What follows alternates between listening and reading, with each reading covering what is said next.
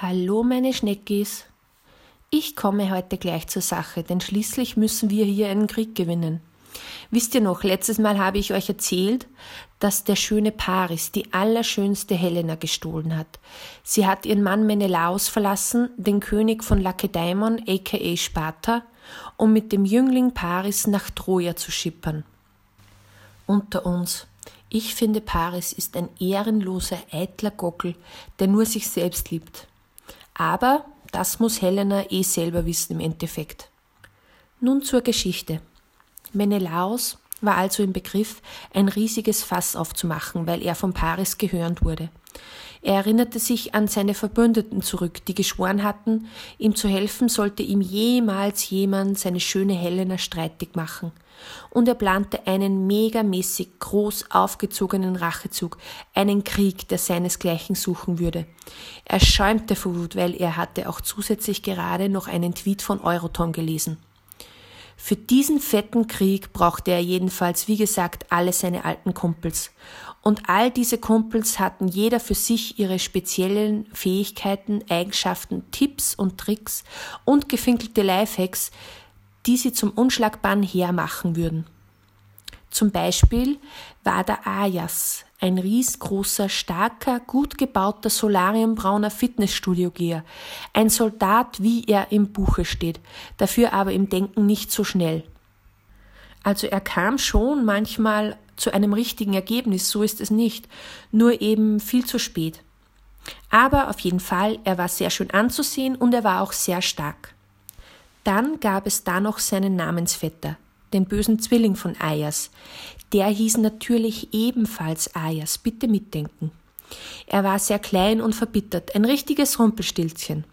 Seine Hobbys waren mit den Füßen auf den Boden aufstampfen, die Fäuste ballen und Magengeschwüroperationen. Er freute sich so, so sehr über die Einladung zum Krieg, er konnte es kaum erwarten, seiner Bösartigkeit freien Lauf zu lassen. Idomeneus aus Kreta kam auch mit, den habe ich euch schon einmal vorgestellt. Das war dieser Dandy mit spitzen Schuhen aus Krokodilleder, iPhone X und Pfeife am Rauchen. Er wollte sich das Schauspiel ein bisschen von oben herab als oberster Chefmarschall ansehen. Ein Neoswähler, er bestand auch darauf, gesiezt zu werden. Diomedes war der esoterische Teil der Truppe. Er hatte das Talent, in bestimmten Situationen die Götter zu erkennen. Das heißt, wenn sie menschliche Gestalt angenommen hatten oder ähnliches. Wie wenn du heutzutage auf einem Festival sofort in der Menge die Zivilkiewerer herauskennst. Also auch nicht wirklich so schwierig, die Sache, aber durchaus sehr, sehr nützlich.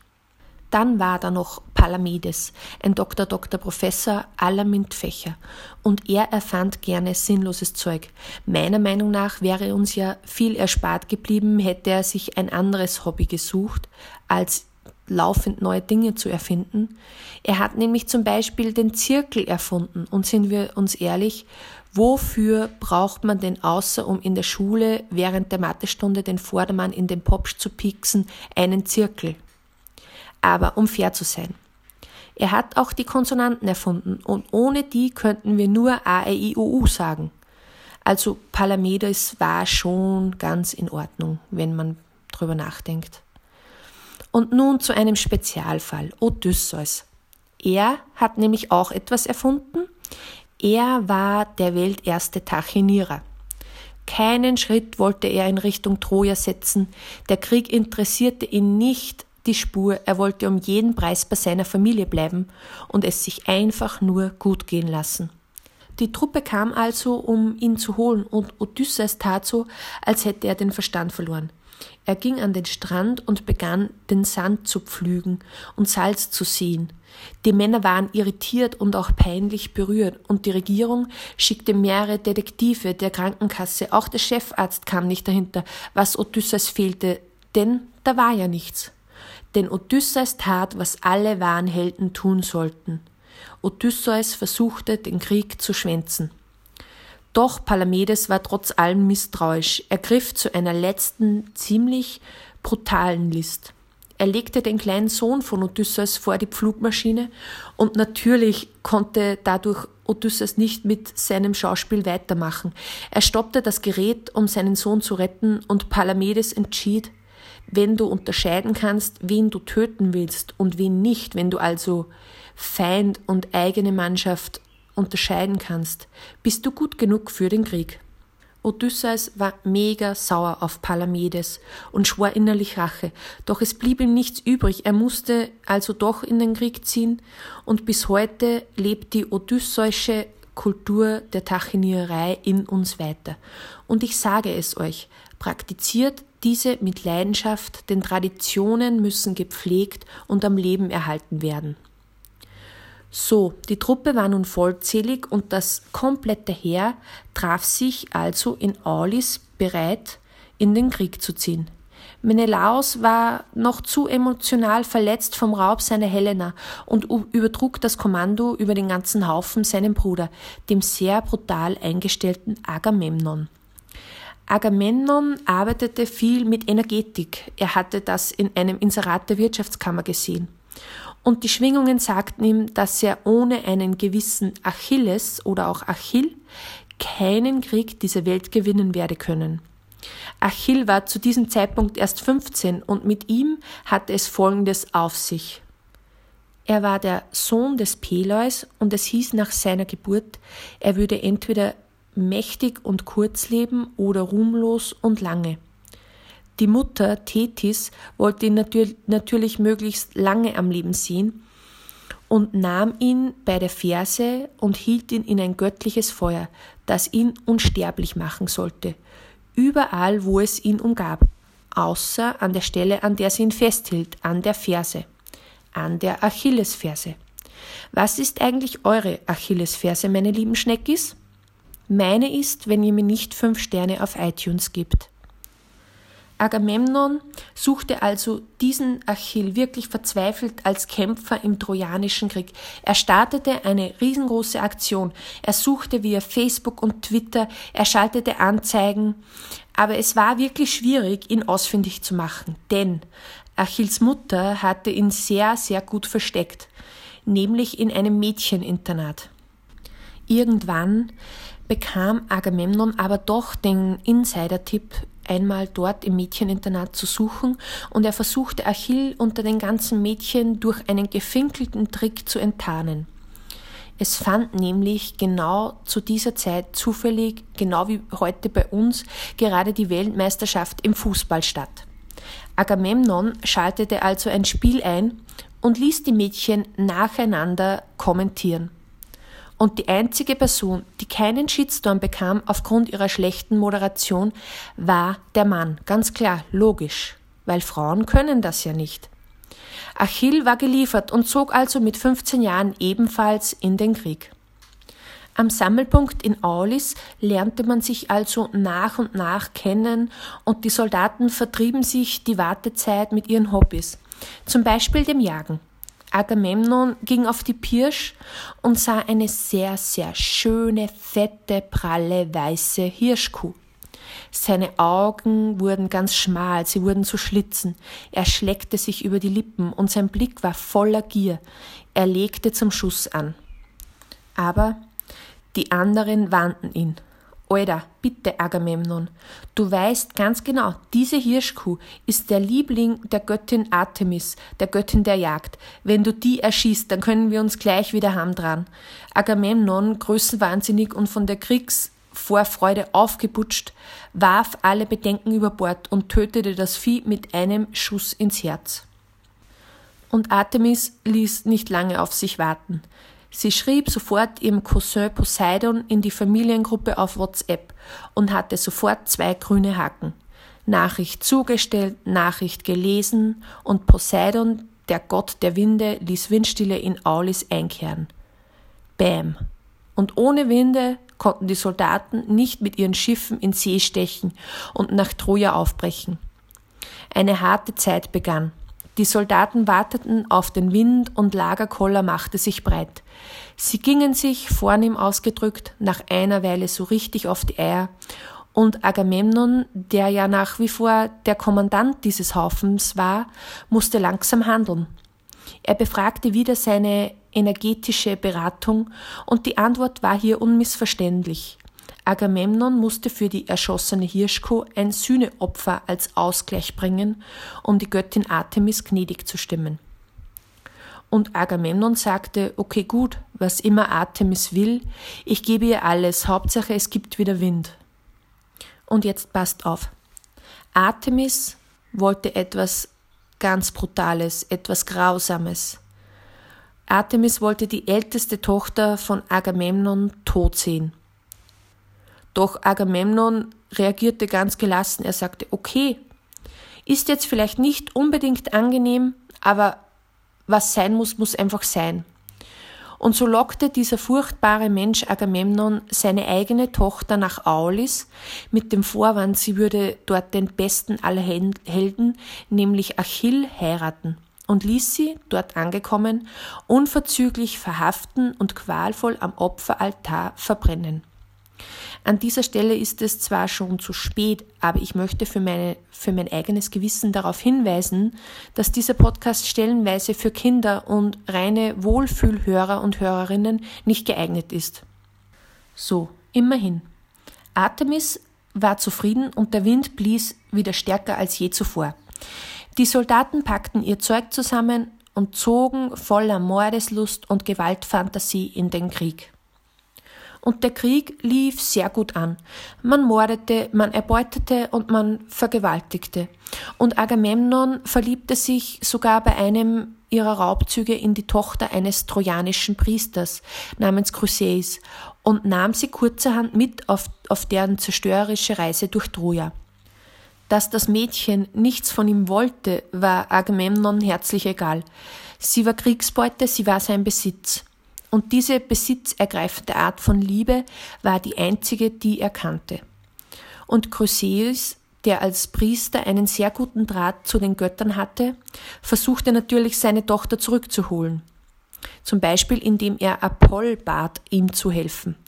Der Gott Apoll war einer der Götter, der im Trojanischen Krieg zu den Trojanern half und nicht zu den Griechen und er war daher durchaus für Vorschläge offen, die den Angreifern schaden könnten. Der Priester schlug also vor, die Pest über das Lager der griechischen Soldaten kommen zu lassen. Apoll befand diese Idee für gut, er nahm menschliche Gestalt an und ging mit Pestpfeilen und Bogen bewaffnet durch, die, durch das Lager. Einen nach den anderen infizierte er so mit der Pest. Einer von ihnen, Diomedes, hatte ja wie gesagt die besondere Gabe, Götter zu erkennen. Und er sah Apoll und war alarmiert. Er rannte zu Agamemnon und schüttelte ihn. Verzweifelt sagte er, Agi, du musst jetzt einmal mit, einmal, nur einmal mit deinem Kopf denken und diese Frau dem Priester zurückgeben. Ansonsten kannst du nicht nur diesen Krieg vergessen, denn wir werden auch alle an der Pest verrecken. Und Agamemnon lachte schallend, er lachte Diomedes aus, denn seine Macht war ihm zu Kopf gestiegen, und jemand, der seine Tochter einfach verbrennen ließ für Wind, nur für Wind, würde doch nie, würde doch niemals wegen ein bisschen Pest auf einen kleinen Soldaten hören, der Hirngespinste hatte. Aber Achill hatte alles mit angehört und auch er ging zu Agamemnon, um ihn zur Vernunft, Vernunft zu bringen. Und da sah die Welt dann schon wieder ganz anders aus, denn Achill hatte sich inzwischen zum stärksten Glied in der Truppe entwickelt. Agamemnon sah sich um, die Opfer der Pest waren überall. Und schließlich brach er unter dem Druck von Achill zusammen, so dass er zähneknirschend die Priesterstochter an Chryseis zurückgab. Aber nicht, ohne für sich noch etwas rauszuholen. Er sagte, Achill, ich bin hier der Chef. Nach wie vor, auch wenn du immer stärker wirst. Und wenn ich meine Geliebte wieder hergeben muss, dann überlässt du mir deine. Und Achill tat das. Achill gab sie ihm und schwor aber bittere Rache.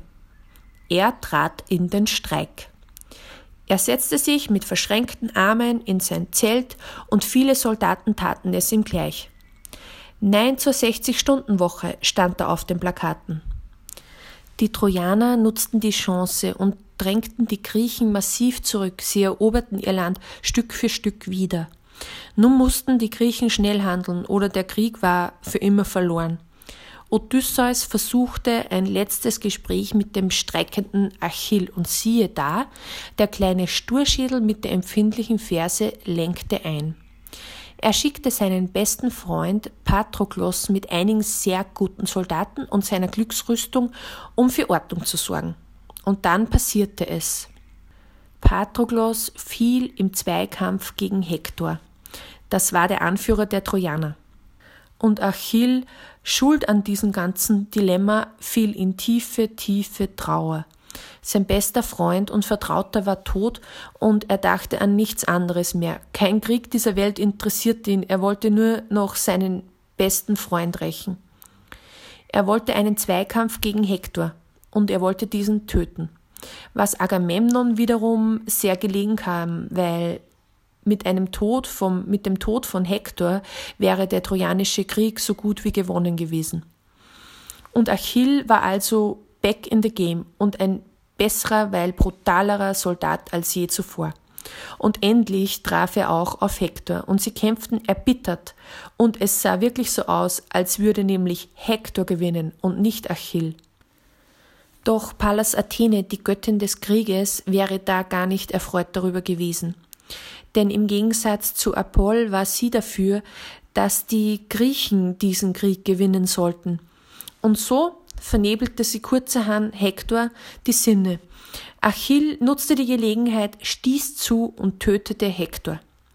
Und er erwies ihm keine Ehre. Er rächte sich auf übelste Weise auch postmortem und schliff den Leichnam siebenmal rund um Troja durch den Dreck, bevor er ihn einfach in der Pampa liegen ließ.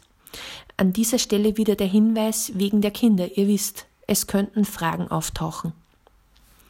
Und da kam ein Greis mit tief traurigem Blick auf Achill zu.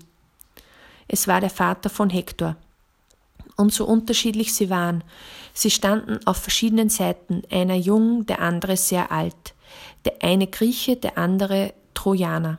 Doch eines verband sie fest, der Schmerz, der ihnen in diesem Moment durch Mark und Bein ging. Sie hatten beide die wichtigste Person verloren, der eine den besten Freund, der andere den Sohn. Sie sahen sich in die Augen und verstanden. Sie weinten gemeinsam, sie trauerten, und schließlich übergab Achill den Leichnam von Hektor an dessen alten Vater. Aber auch Achill wird wenig später getötet, keine Angst. Ja, der fast unverwundbare Achill wird getötet von einem jungen Burschen, den wir in der letzten Folge schon kennengelernt haben. Von Paris. Und hier schließt sich der Kreis wieder, meine Freundinnen und Freunde. Denn Paris versuchte von den Zinnen der Stadt Troja aus einen Pfeil auf Achill zu schießen. Doch Paris war viel. Er war hübsch, er war jung und reich. Außerdem war er hübsch, jung und reich. Aber er war kein guter Schütze. Und da war wieder der Gott Apoll, der den Pfeil lenkte, der übrigens vergiftet war und exakt in Achilles Ferse treffen ließ. Bye bye, Achill, es war schön mit dir. Und nun lasst uns die Sache endlich zu Ende bringen. Das trojanische Pferd. Alle kennen es und alle lieben es. Alle wissen, wie das vonstatten ging. Ich werde diese viel zu oft erzählte Geschichte nicht jetzt auch noch in die Länge ziehen. Also, Griechen ins Holzpferd rein, Holzpferd nach Troja rein, Griechen wieder raus, Trojaner tot. Die Griechen haben gewonnen. Yay! So, das war's, meine Schneckis. Bis zum nächsten Mal.